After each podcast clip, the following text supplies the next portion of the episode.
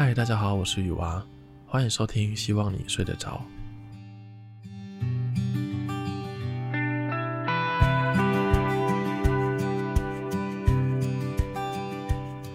哇，我今天录音录得超级痛苦的。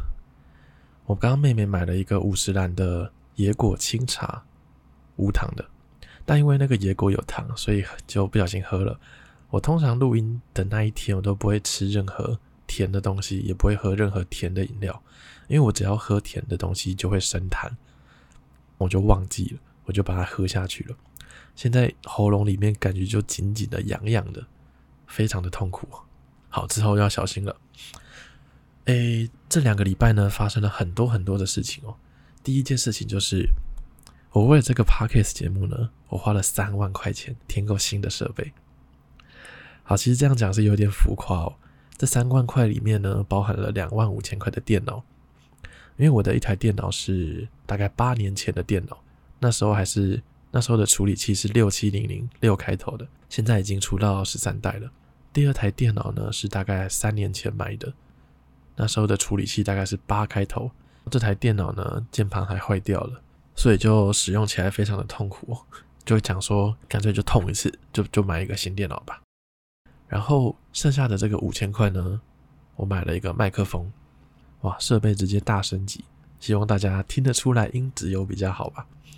但这个麦克风呢，因为它的驱动程式有些问题，我也在网络上查了非常多的资讯，做了非常非常多的调整。我昨天一直忙到了凌晨三点半，还是没有办法弄好，就啊，真的不行了，先睡吧。然后现在是下午的两点半。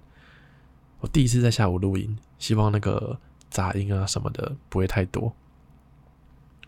好，那身为一个穷学生呢，为什么愿意花这五千块买一个新的麦克风？有两个原因哦。第一个原因是我跟鲤鱼小姐有一个潜规则，有一个小小的协议，就是只要生日的时候，我们就会送对方三千块左右的礼物。那我的生日是十月左右，那我就问鲤鱼小姐说：“诶，那个那个。”我可不可以提前一下拿到我的生日礼物？他就说 OK 啊，没问题。然后第二个理由是，呃，我前几天要堆那个中奖发票。其实现在大大多都用载具了，但还是会有几张的中奖发票。我会收集到我，我会把它收集在我柜子旁边的一个某个地方。但那天要兑奖的时候，有一个有一张发票就掉到那个柜子的后面，我就会把它捡起来。在捡的过程中呢，柜子后面，我居然发现了一个红包袋。这个红包袋里面呢，有三千六百块钱。这个很明显呢就是前几年的某一年的红包掉下去了。这说明了一种情况哦，就是我某一年的红包少了三千六百块钱，但我没有发现。我从小到大的红包的钱大概就是七千到八千块钱。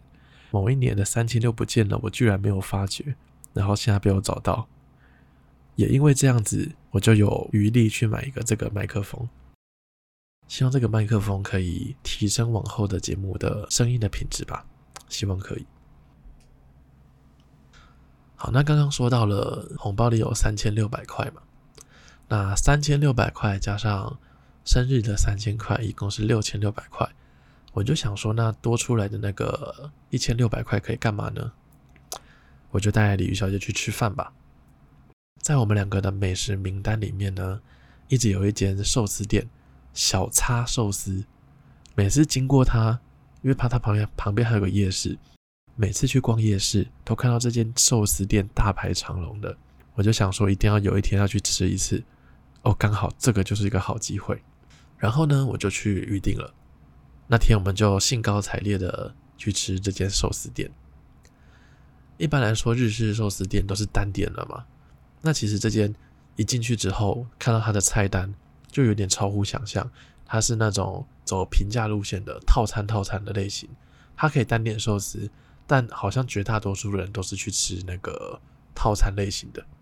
套餐类型大概就是两百到四百之间，然后很多都是什么炸猪排啊、炸鸡排啊、炸虾啊等等的，还有一个六百六十，诶，多少啊？六百多块的套餐吧，就是比较豪华一点的。那我因为我的预算是一千六嘛。我就点了一个六百多块的套餐，然后再单点了很多其他的东西，包含了呃盐烤鲈鱼啊，反正最后我们吃大概一千三百块左右，我们就吃吃吃嘛，就出来了。然后一出门我就问鲤鱼小姐说：“嗯，你觉得怎么样？”因为我我自己的感觉就是好像还行，没有到难吃，但是就没有想象中预想到的那么好吃。然后鲤鱼小姐就说：“我觉得还好，诶，就觉得这个一千三百块，一开始给他的期待感太重了，所以就吃完之后就觉得没有期待中的那么好吃。因为这个寿司店它应该是走平价路线的，就是让人家花少少的钱可以吃得很饱很满足。”但就是不符合我们这种想要吃到很好吃、很好吃东西的心态，所以就有点小失望哦。好，下一个闲聊的话题呢，想跟大家聊一下成就感。我觉得不管做什么事情，成就感真的都很重要。诶，前一阵子我就心情就是嗯没有很好，不然来反正闲着也闲着，那就来整理一下房间吧。就花了一整天把那些。旧的书啊，什么灰尘啊，全部都吸干净、整理干净，然后把它去回收，房间就变比较干净。那个带来的成就感跟满足感，瞬间就让那个坏心情一扫而空。再来就是我们家的我的房间是用喇叭锁，这个喇叭锁呢，它是用铜制成的。这个铜呢，放久了之后，上面就会有一些铜绿，绿绿的，就很恶心。然后用抹布加酒精去擦，也都擦不掉。我就想说，那干脆就来换一下。我就把我自己的房间的门换掉。在这之前，我都没有换过什么喇叭锁。我原本以为会很难，我已经做了要挑战它的准备了。然后去看了一些 YouTube 的影片，才发现哦，其实蛮轻松的。我就把我自己的房间门的喇叭锁换掉，突然就焕然一新。因为一开始换嘛，我大概花了一个小时吧才换好。听到这里，如果有换过喇叭锁的听众应该会觉得啊，这个东西一个小时太扯了吧？但因为是第一次换，就真的一个小时。换完之后呢，那个成就感真的哦，好棒！看到自己的房间的门把焕然一新，觉得很舒服。然后这时候我妹就回到家了，也想要换新的，我就说 OK 啊，那那就一起换，或者我再去买这样子。我妈也说，那不然我的一起换好了，所以就再去买两个，然后把他们两个的。喇叭锁都换掉，有了我自己房间换过喇叭锁的这个经验之后呢，第二个、第三个就非常的快了。我记得二三个喇叭手换完之后，大概就半小时内就换完了吧。这又验证了一句话：熟能生巧。把这三个喇叭锁都换完之后呢，那个带来的成就感，我觉得也是可以明显让自己的心情变好很多的。所以这边推荐大家呢。在你的生活中，都要找一些能带给你成就感的事情，无论是工作的选择，还是多么平凡的小事都可以，这会有助于你的心灵健康。我是这么想的。好，今天最后一件要来聊的事情呢，就是剪头发。各位剪头发都是去同一家吗？还是去到处去剪？我自己是喜欢在同个地点给同个造型师剪。就以前到现在呢，我觉得每个造型师都会有一个问题哦。一开始你去，他都会帮你尽力的服务到最好，希望你下次可以再来找他。但当你两个月、半年、一年都找同一位造型师之后，他可能就会觉得你已经是他的固定的客人了，已经是熟客了，感觉他上就他就不会这么的尽心尽力在帮你弄，甚至是还会加一些推销。像我第一个。大概大一、大二就去找一个学校里面的造型师，他就一开始一开始就剪发，到后面还有染还有烫，就花了就在那边花了不少的钱，大概到一年左右吧，就变成每一次去，他都会推销一些东西，比方说洗发精啊、护发水啊、发油啊等等的，他一定都要推销。到后面的感受就觉得非常的不好了，所以就没有再过去找同一个人。第二个人呢，第二个造型师也是一样的状况，也是大概撑了半年之后，就就不想再过去了，一直就到了越来越老吧，对自己的外表没有那么在意之后呢，也会开始去一些快剪。那这些快剪呢，他就其实就不会在意你是不是他的常客，因为大家就是讲求一个效率嘛，过去之后擦擦擦，也不用洗就就好了。但当然一分钱一分货，快剪剪出来的品质呢，就看起来就是丑丑的。当你头发长长之后，就会变得很难看。所以我最近呢，就在就在我家找旁边找到一个还不错的一个老伯伯，应该是不算老伯伯，他算中年大叔吧。这个中年大叔呢，他收费蛮贵的哦，单次剪发就要四百元。可是他就不会有那些推销，也不会跟你尬聊。对，有些发型师那些尬聊真的是很痛苦诶，明明就是真的没什么好聊天的，就一定要跟你聊。当然有些造型师他聊的是 OK，很很自然，很有内容的。但有些人就是真的很难聊。当然我自己本身也不算是一个好聊的人，但是遇到那种明知道你不好聊，一自己也没有都会聊天，但又硬要跟你聊天的人，我就觉得有点呃，有点烦。那最近找到家里旁边这个理发师呢，觉得还不错。开始剪发前会小聊一下，之后就专心的剪发，也不会跟你推销任何的产品。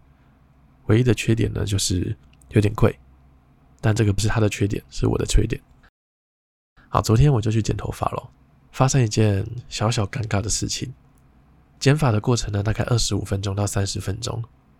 我大概到十分钟的时候，我就把眼睛闭上。大概到二十分钟的时候，我就有意识到，我好像快睡着了。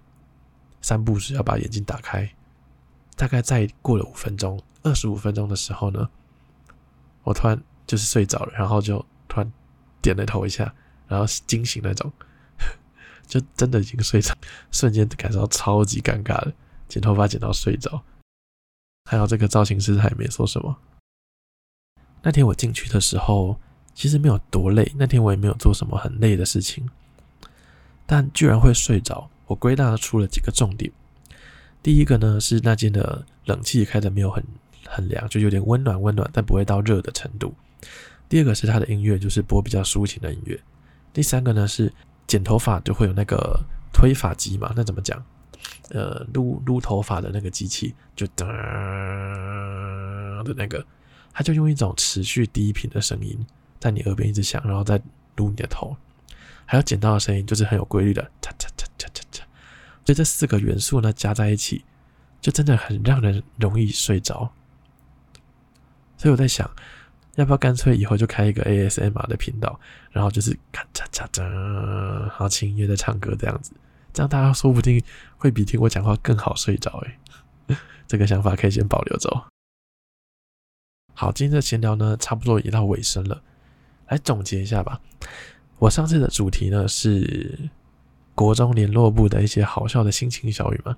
鲤鱼小姐呢说差点听不下去，所以这让我仔细的再思考一下，到底什么才叫做闲聊？其实这两个礼拜啊，让我有一种感觉，这种感觉好像就是突然明白了怎么样做才是一个正确的方向。虽然不是保证一定是对的道那条道路，但方向应该是不会错的。就像一个在森林里面迷路的人。虽然找不到那个路，但是远方有一座灯塔，你知道这个方向就是对的。这样讲有一点模糊哦，可能要过一阵子才能统整给大家说这个字具体内容是什么。但我觉得先聊到我在第十集有提到一句话嘛，行动才是思考的过程。我觉得这是真的。如果我没有做前面的十五集，我也不会在今天有这种感觉。所以希希望就是可以抓着这个感觉，然后。越变越好吧，这是对自己的期许。其实这个 podcast 越做越后面，压力就开始有一点大了。但这个压力不是来自于什么时间上啊，然后会占用到你时间这种这种压力哦，而是一开始的心态问题。因为我在前十集的心态呢，就想说啊，反正一开始一开始的几集做的一定是烂烂的嘛，像古玩一开始还一直咳嗽啊，还还重感冒录音什么的。所以一开始就是放松心态去做，但已经到了十六集了，自己就会有一种压力，就是，啊，你到了二十级还是做到这种程度吗？那之后也也差不多这样了吧。所以这个心态呢，就没有办法觉得啊、没关系，反正烂就烂，之后再改。所以就是感觉到二十级就要拿出一定的品质了，所以这个就是我目前有一点点的压力，这样。啊，好啦。升级了设备也有一些方向了，希望之后呢就可以越做越好。希望呢可以让更多人听我的频道听到睡着。好，今天的闲聊就到这边喽，大家晚安。